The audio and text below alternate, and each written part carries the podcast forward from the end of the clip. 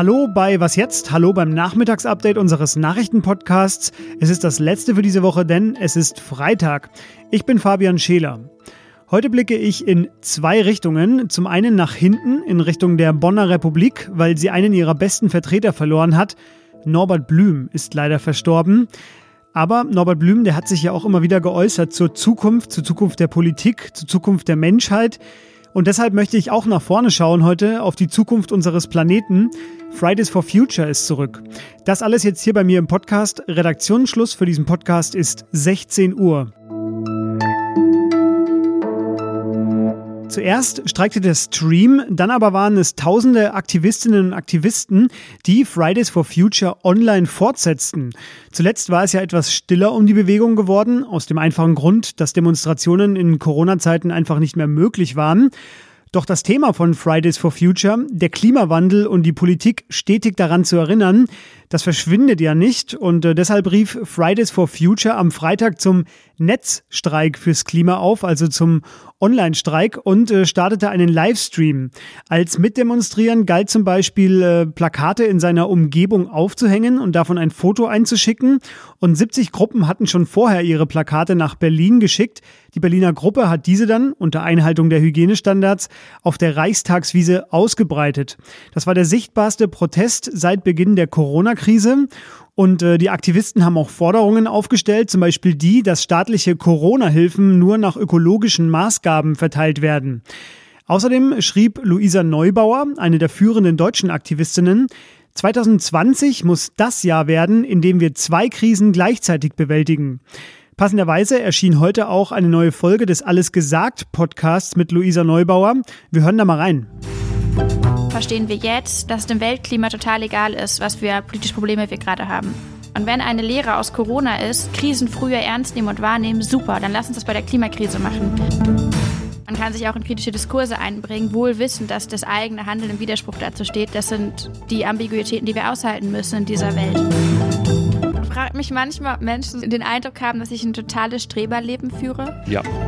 Ja, und falls Sie alles gesagt nicht kennen, das ist ein Zeit Online Podcast von Zeit Online Chefredakteur Jochen Wegner, der dort gemeinsam mit dem Zeitmagazin Chefredakteur Christoph Amend Gäste interviewt. Das Besondere daran, der Gast entscheidet, wann das Gespräch zu Ende ist. Und äh, das Gespräch mit Luisa Neubauer, das hat schlanke achteinhalb Stunden gedauert. Also, falls Sie nichts vorhaben am Wochenende, das ist Ihre Wochenendunterhaltung. Viel Spaß damit.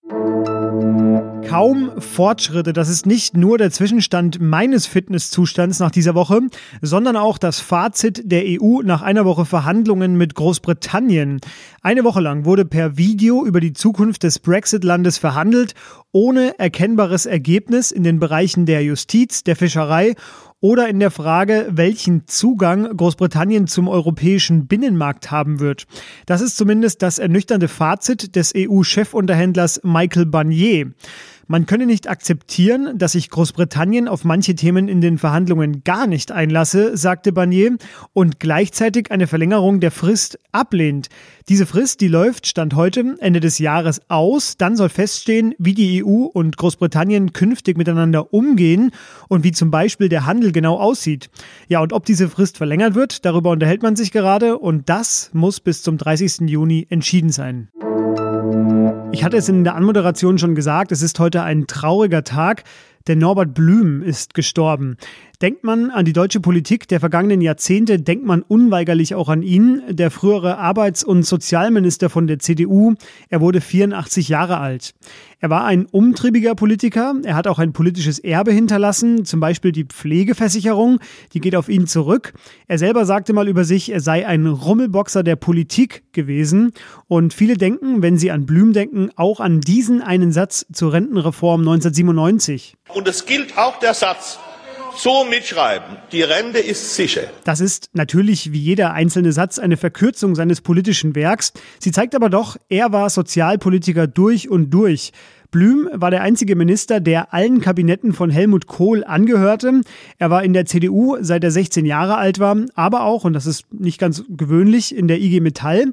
Über ihn wurde gespottet als Herz-Jesu-Sozialist. Solidarität ist die politische Form der Nächstenliebe. Das ist einer seiner bekannteren Sätze.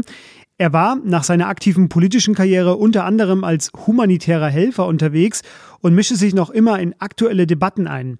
Seit 2019 war er allerdings wegen einer Blutvergiftung gelähmt und saß im Rollstuhl und in seiner typischen Art kommentierte er das noch im März diesen Jahres in einem, wie ich finde, sehr emotionalen und schönen Beitrag für die Zeit mit den Sätzen die Krankheit erlaubt keine Flucht in Ausreden. Schnörkellos führt sie uns zu dem, was wir sind. Die Krankheit zerstört unsere Allmachtsfantasien und dämpft unsere versteckten Überheblichkeiten. Alle Prestigevehikel, Orden und Ehrenzeichen verlieren ihre Bedeutung. So sind wir, wie wir sind, mit der Krankheit allein. Sie fragen, wir antworten, so war es ja zumindest bisher hier in unserem Update, aber Ihr Bedarf, der scheint erstmal gedeckt. Weder per Mail noch bei Facebook erreichen uns noch Fragen zur Corona-Krise. Bei Facebook war es eine, da ging es um psychische Gesundheit der Kinder. Darauf sind wir allerdings schon mehrfach in diesem Podcast eingegangen. Deshalb nur noch eine Mail von Alexandra. Sie fragt nach Alternativen zu Gesichtsmasken auch und unter anderem, um ihren Vater davon zu überzeugen, was ich sehr lobenswert finde. Und sie hat uns äh, Fotos von so Face Shields mitgeschickt. Ich weiß nicht, ob Sie wissen, von was ich rede. Ich kenne die bisher nur von Imkern oder habe die jetzt auch in manchen Fernsehbeiträgen aus Intensivstationen gesehen. Man könnte sie auch Gesichtsspuckschutzhut nennen. Diese Krise sorgt ja für einige Neologismen. Ich habe jedenfalls äh, Sven Stockram gefragt, den stellvertretenden Ressortleiter des Wissensressorts. Und er hatte nicht viel Zeit, deswegen hat er mir das schriftlich gegeben. Ich sage Ihnen jetzt einfach, was er mir gesagt hat. Klar, wer da was vorm Kopf hat, der niest selbst dagegen oder wird nicht nass, wenn wer anderes niest. Und das ist doch gut. Also, liebe Alexandra, Sie sehen, das ist eine Alternative. Es sieht halt noch ein bisschen skurriler aus als die Gesichtsmasken, die wir ohnehin schon alle tragen. Aber darauf kommt es ja gerade nicht an. Liebe Grüße an den Vater. Was noch?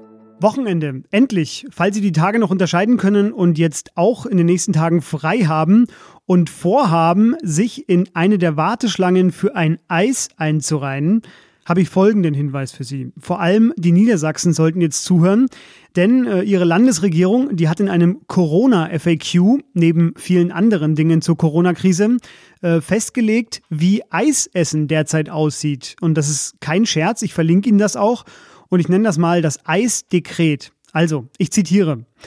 Es darf insofern pragmatisch vorgegangen werden, als durch erstes rasches Lecken an einer Eiskugel während des zügigen sich Entfernens von der Eisdiele ein Heruntertropfen des Eises auf Kleidung oder Fußboden verhindert werden.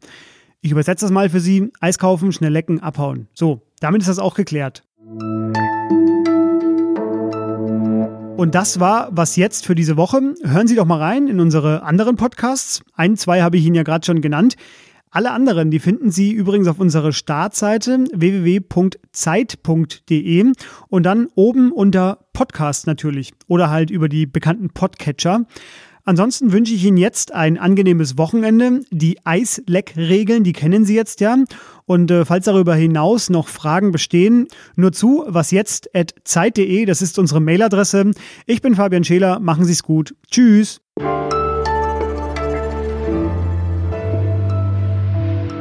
Ich jedenfalls glaube, dass Europa unser großes Glück ist. Alle, die hier sitzen und noch nicht 73 Jahre sind, 74, haben in ihrem Leben noch nie Krieg erlebt. Alle unter 74. Sagen Sie mal eine Epoche unseres Landes, wo 74 Jahre Frieden war.